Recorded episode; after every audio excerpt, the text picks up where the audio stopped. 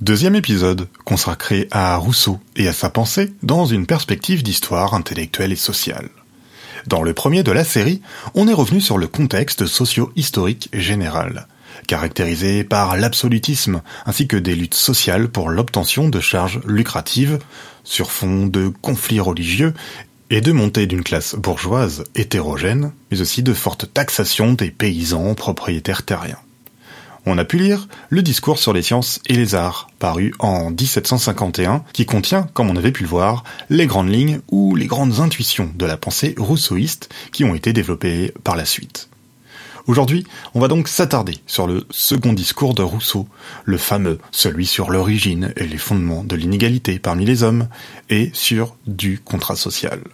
Entre deux, on reviendra sur un texte assez peu connu de Rousseau, le discours sur l'économie politique de 1755.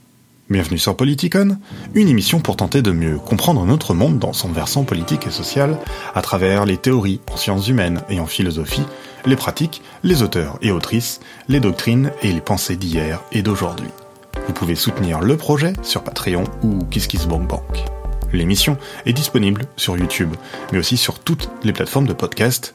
N'hésitez pas donc à vous y abonner pour pouvoir en profiter partout où vous voulez.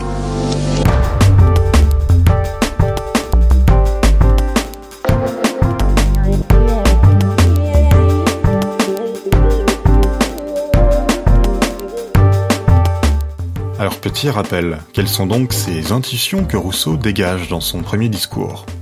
On l'a dit, les sciences et les arts pervertissent encore davantage les hommes dans un contexte social où la société a déjà commencé à les corrompre, à les rendre hypocrites et mauvais.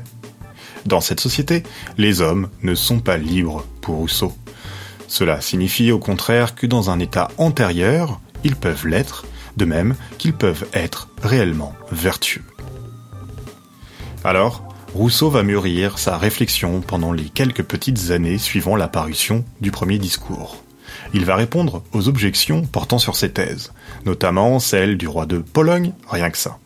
Et c'est donc un Rousseau de plus en plus en vue dans le monde culturel et intellectuel de son temps qui va ainsi se plonger dans l'œuvre des jurisconsultes, des théoriciens du droit naturel, qu'on appelle aussi les ius naturalistes. Depuis de nombreuses années, il lit Buffon, Hobbes, Montesquieu, Barberac, Burlamaqui, Pufendorf, Grotius. C'est ce dernier, Hugo Grotius, qui théorise pour la première fois de manière systématique la théorie du droit naturel moderne dans son ouvrage Droit de la guerre et de la paix paru en 1625. Le droit naturel était dans l'Antiquité quelque chose de relatif à la nature du monde en général.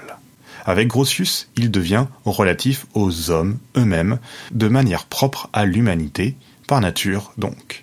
C'est un droit universel attaché au sujet humain. Avec le droit naturel, Grotius soutient que l'État naît du caractère socialement naturel de l'homme qui le pousse à contracter pour le fonder. Pour Jean Terrel, un historien de la philosophie, dans son livre Les théories du pacte social, c'est Thomas Hobbes qui toutefois formule pour la première fois la théorie moderne du contrat social. Hobbes fusionne particulièrement dans son Léviathan de 1651 trois notions centrales qui avaient été initialement théorisées de manière distincte. Ces notions comprennent d'abord le droit naturel, ensuite le contrat en tant que forme juridique qui marque la transition d'un état de nature à un état civil, et enfin la souveraineté, définie d'abord par Jean Baudin comme l'élément conférant à l'État sa structure et son unité à travers le temps. Avec les théories modernes du contrat social, on part donc de l'homme pour aller vers la société, et non plus d'un tout dans lequel chacun se placerait pour gagner en humanité, comme dans une pensée d'inspiration aristotélicienne par exemple. Le pouvoir politique, enfin, n'est plus comme dans la tradition chrétienne hérité de Dieu, mais des hommes eux-mêmes qui se réunissent et contractent pour se soumettre à l'autorité de l'État. Lorsque Rousseau tombe une nouvelle fois sur un concours de l'Académie de Dijon en 1753, il a en tête à la fois ses propres pensées politiques, mais aussi une tradition contractualiste déjà bien établie, comme on vient de le voir. Il mûrit tout cela depuis longtemps, en réalité. Notamment depuis son séjour à Venise une dizaine d'années plus tôt, où il avait projeté d'écrire un ouvrage intitulé Institutions politiques. Mais en 1753, sa nouvelle proposition au concours est rejetée cette fois-ci. Trop longue, mal présentée. Mais qu'importe, Rousseau décide de la publier et le livre paraît en 1755. Alors cette fois-ci, l'Académie avait demandé quelle est la source de l'inégalité des conditions parmi les hommes et si elle est autorisée par la loi naturelle. Inégalité. Pour Rousseau, elle est ici à prendre en un sens non purement physique ou mental, de taille, de force, etc., mais au sens d'inégalité produite par la société elle-même et la manière dont elle s'est façonnée et dont elle fonctionne encore. En connaissant le titre de l'ouvrage de Rousseau qui en résulte, on voit bien en quoi celui-ci a modifié, ou du moins a précisé les termes du sujet de l'Académie. Il s'agit d'un côté de penser les origines des inégalités, leurs causes réelles, historiques ou naturelles. De l'autre, Rousseau veut considérer les fondements de l'inégalité. La question est précisément de savoir si ces inégalités sont légitimes, si elles sont fondées en droit, ou si, au contraire, elles sont injustifiées. Pour étudier ces origines et rechercher les fondements, il va falloir pour Rousseau distinguer entre l'homme civil, l'homme de la société, et l'homme de la nature, avant donc qu'il n'entre en société.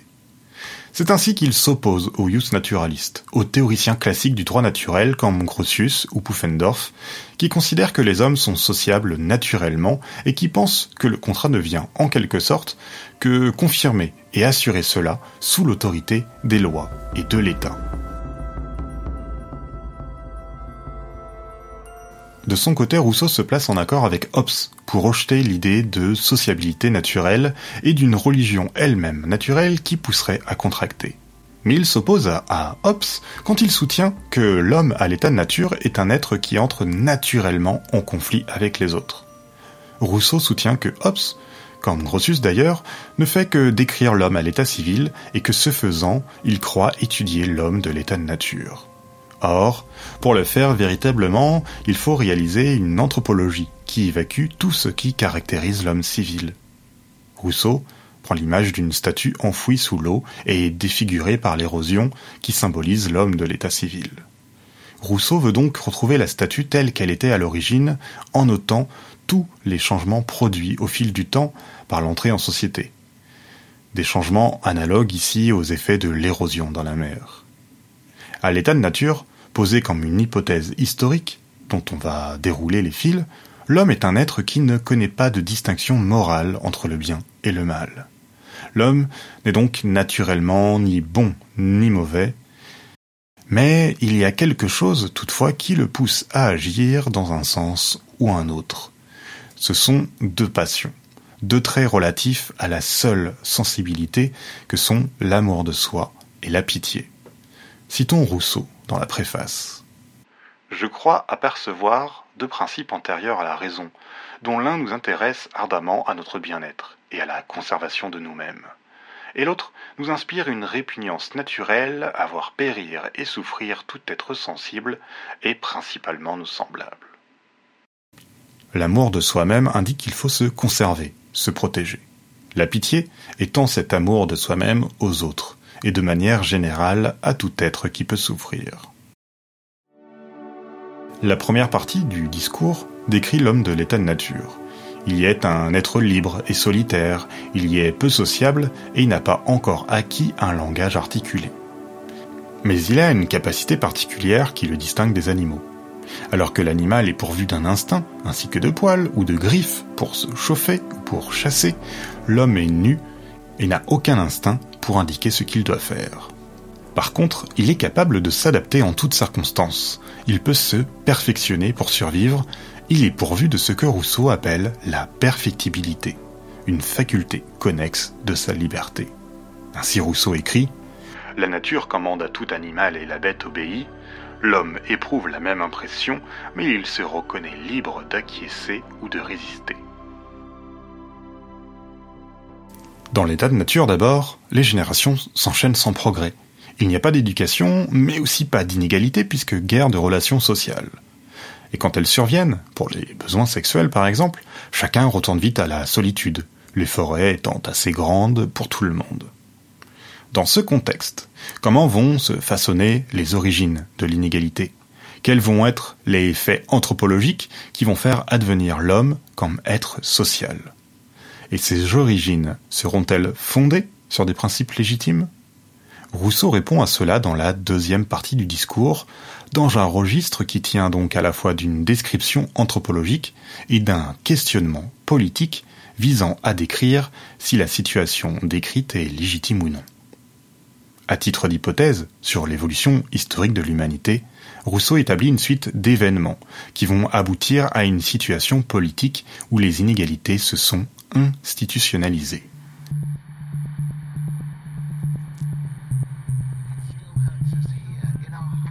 Les êtres humains commencent à construire des cabanes pour s'abriter. Ils forment des petites familles, des petites communautés. Ils en viennent à vivre différemment selon les climats.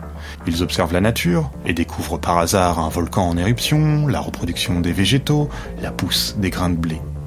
De là, ils inventent l'agriculture et la métallurgie, ils produisent des outils et finissent par se regarder eux-mêmes, pourvus de tous leurs derniers progrès. Les langues entre-temps sont apparus et se sont perfectionnés. Avec la culture des terres, s'ensuit leur partage, et dès lors, la propriété et des règles de justice. De là, les inégalités de force, d'esprit, se transforment en inégalités sociales, civiles. La propriété et les inégalités qu'elle provoque produisent des rancunes, de la jalousie, un désir d'en avoir toujours plus. La société naissante se poursuit donc dans un état de guerre, mais les plus riches finissent par se rendre compte que la guerre n'est pas bonne pour eux et pour leur possession. On crée alors l'État et le droit pour pacifier les hommes, mais surtout pour protéger les biens et la propriété. L'amour de soi-même devient amour propre, qui ne s'intéresse qu'à son orgueil, et la pitié se transforme en égoïsme.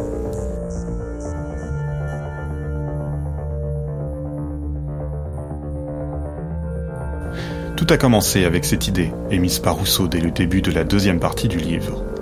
Le premier qui, ayant enclos un terrain, s'avisa de dire Ceci est à moi, et trouva des gens assez simples pour le croire, fut le vrai fondateur de la société civile. Les continuateurs de cette société civile inégale, ce sont alors les riches et les propriétaires qui disent qu'ils ont le droit de posséder dans un cadre étatique et en même temps ce sont les pauvres qui consentent à cela et se maintiennent dès lors en état de faiblesse.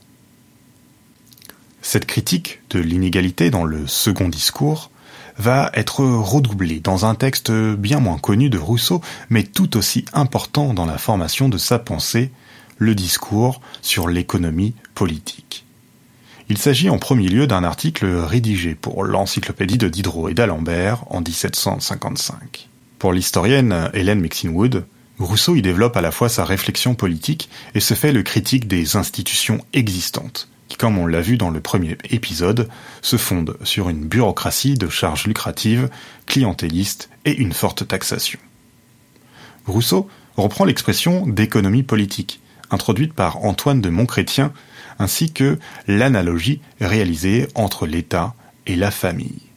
En effet, pour Jean Baudin, comme pour Antoine de Montchrétien, l'économie de l'État était analogue à l'économie domestique du foyer.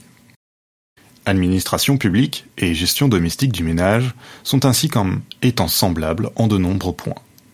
Rousseau critique cette conception en partant de l'idée que le chef du gouvernement ne peut agir comme le fait un chef de famille, même si l'on croit par pure illusion que celui-ci agit pour le bien de tous. Alors que le chef de famille cherche à accroître et à conserver le patrimoine familial, l'État n'a pas pour but de faire fructifier les possessions publiques, au risque de nuire au bien commun. Pour Rousseau, c'est ce qui se passe d'ailleurs dans les faits. L'État distribue des charges publiques et s'enrichit tant sur celles-ci que sur ses taxes. Il est comme un domaine privé que l'on use de manière lucrative et à travers les impôts, c'est une exploitation généralisée qui se réalise. Rousseau se fait donc le critique de l'argent et de la richesse trop importante qui empêche l'établissement d'une société juste et politiquement vertueuse. Or, dans les faits donc, tout fonctionne ainsi. Rousseau écrit Vous avez besoin de moi, car je suis riche et vous êtes pauvre. Faisons donc un accord entre nous. Je permettrai que vous ayez l'honneur de me servir, à condition que vous me donnerez le peu qui vous reste pour la peine que je prendrai de vous commander.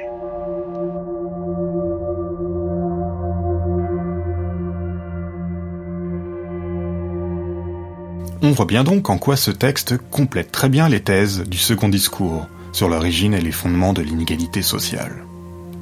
L'État, pour Rousseau, doit simplement servir la loi en développant la vertu du peuple.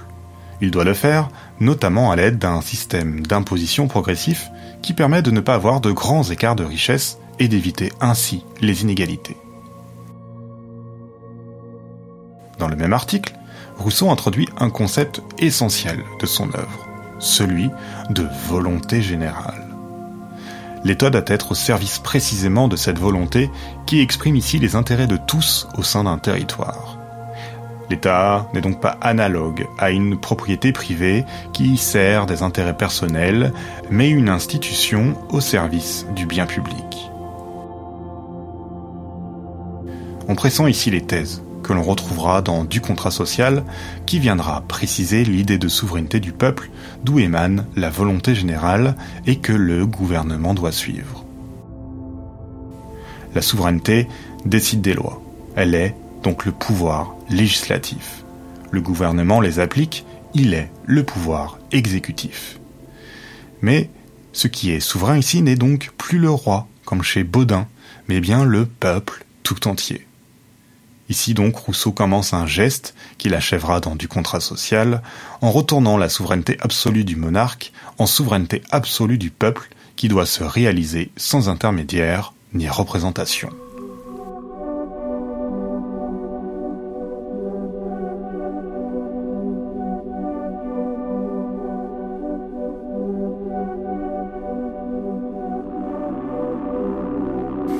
Contrat social paraît en 1762.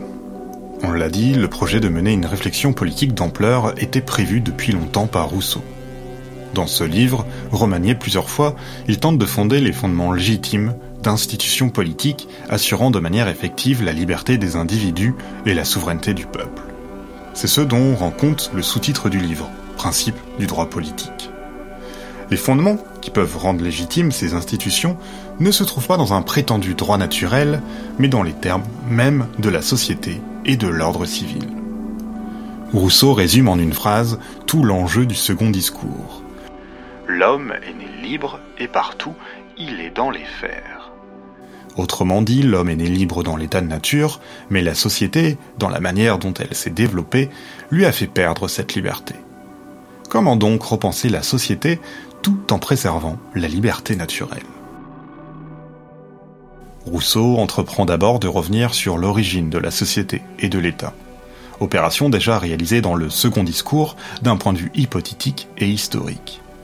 Ici, il cherche à contredire les thèses courantes, notamment celles qui fondent le lien social sur la nature ou par analogie avec la famille. Ce qu'il tend à montrer, c'est donc que ce qui fait qu'un peuple se forme, c'est une convention un accord posé entre tous pour vivre en commun. Cet accord se produit quand on se rend compte que si l'on vit de manière collective, il sera plus simple de survivre. Mais comment s'unir dans une commune société sans finir par tomber dans la déchéance morale et politique que Rousseau dénonce dans ses deux premiers discours? Comment trouver les moyens de fonder de manière légitime donc une société politique? Rousseau formule le problème trouver une forme d'association qui défende et protège de toute la force commune la personne et les biens de chaque associé et par laquelle chacun s'unissant à tous n'obéisse pourtant qu'à lui-même et reste aussi libre qu'auparavant. C'est ici qu'intervient le contrat social qui peut se résumer de la manière suivante. Chacun de nous met en commun sa personne et sa puissance sous la suprême direction de la volonté générale et nous recevons encore chaque membre comme partie indivisible du tout. Chacun s'unit à tous, et l'ensemble devient un peuple uni par le contrat et la volonté d'œuvrer pour le bien commun en obéissant aux lois. La liberté de l'état de nature se transforme en liberté civile qui se comprend comme obéissance aux lois que l'on sait donner. C'est ainsi que se forme la volonté générale, la volonté d'agir en vue du bien commun et non des intérêts particuliers. En ce sens, la volonté générale n'est pas comprise comme étant la somme des volontés particulières, mais elle est plutôt l'expression des intérêts que chacun peut généraliser pour servir le collectif. La volonté générale se tient alors comme l'expression de la souveraineté du peuple, souveraineté qui se réalise par le contrat qui suppose la condition suivante chacun abandonne sa liberté naturelle, mais c'est pour acquérir une liberté civile par et dans laquelle chacun se tient à la fois comme souverain et comme sujet. Chacun est à la fois celui qui produit les lois et celui qui y obéit et qu'on va contraindre dans le cas contraire. On l'a dit déjà, la souveraineté du peuple est alors absolue, et c'est lui qui va légiférer pour instituer un gouvernement qui n'aura d'autre rôle que de mettre à exécution les lois et qui en aucun cas ne représentera le peuple. Il n'y a donc aucun contrat qui établit un gouvernement. Le seul contrat social renvoie au pacte qui a réuni des sujets devenus citoyens et qui a formé un peuple qui n'obéit qu'à lui-même à travers la volonté générale et les lois qui en découlent. Une fois développé tout ceci, il faut comprendre que la volonté générale doit sans cesse se rejouer sans que les volontés particulières ne viennent prendre le dessus. De même, la volonté générale, le souverain, ne doit pas être trahi, si l'on peut dire, par le gouvernement qui applique les lois. Pour ce faire, la volonté générale se doit d'être active à travers à la fois l'opinion et l'expression des citoyens, à travers notamment des assemblées régulières. Comme l'indique le spécialiste de Rousseau Bruno Bernardi, la volonté générale n'est pas quelque chose de statique, mais un phénomène dynamique qui doit être continuellement stimulé afin de surmonter les tensions qui surviennent toujours entre elles et entre les volontés particulières ou entre le souverain et le gouvernement.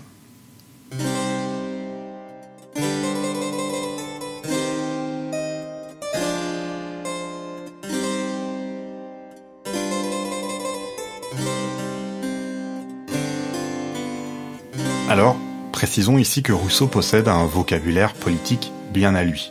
Et à partir de là, on comprendra comment il peut se ranger au sein de la pensée du républicanisme.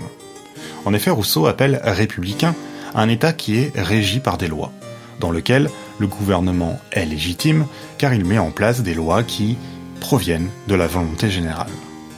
Dans la tradition du républicanisme, qui émerge dans quelques cités de la Renaissance italienne et qui se développe par la suite en Angleterre, la République renvoie à un régime politique où chacun est libre, car à l'abri du despotisme et de manière générale d'un pouvoir monarchique. Elle implique que les citoyens sont en mesure de participer à la vie publique et politique. Chez Rousseau, la République est en ce sens l'expression d'un État légitime fondé sur la souveraineté du peuple. Un État républicain peut être monarchique chez Rousseau, si c'est un roi qui exécute la volonté du peuple.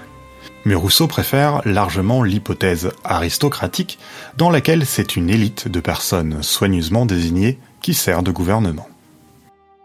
On peut noter ici quelque chose à propos d'un contresens, parfois fait à propos du terme démocratie chez Rousseau.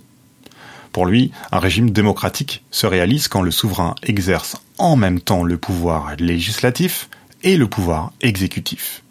Il y a donc démocratie quand la souveraineté du peuple occupe également la fonction d'exécution des lois en tant que gouvernement.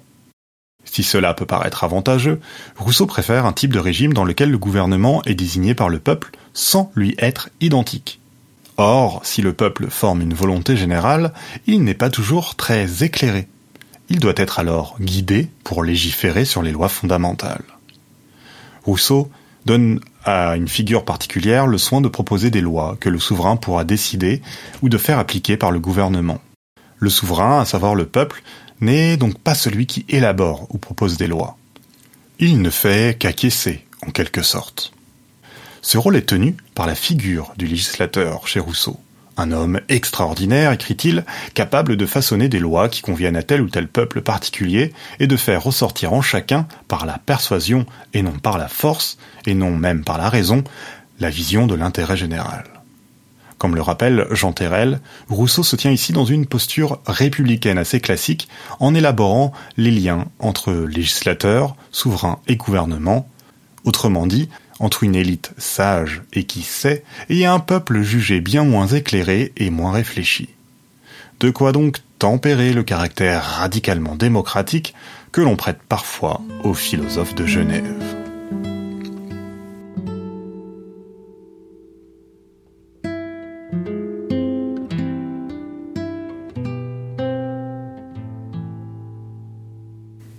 Voilà pour aujourd'hui.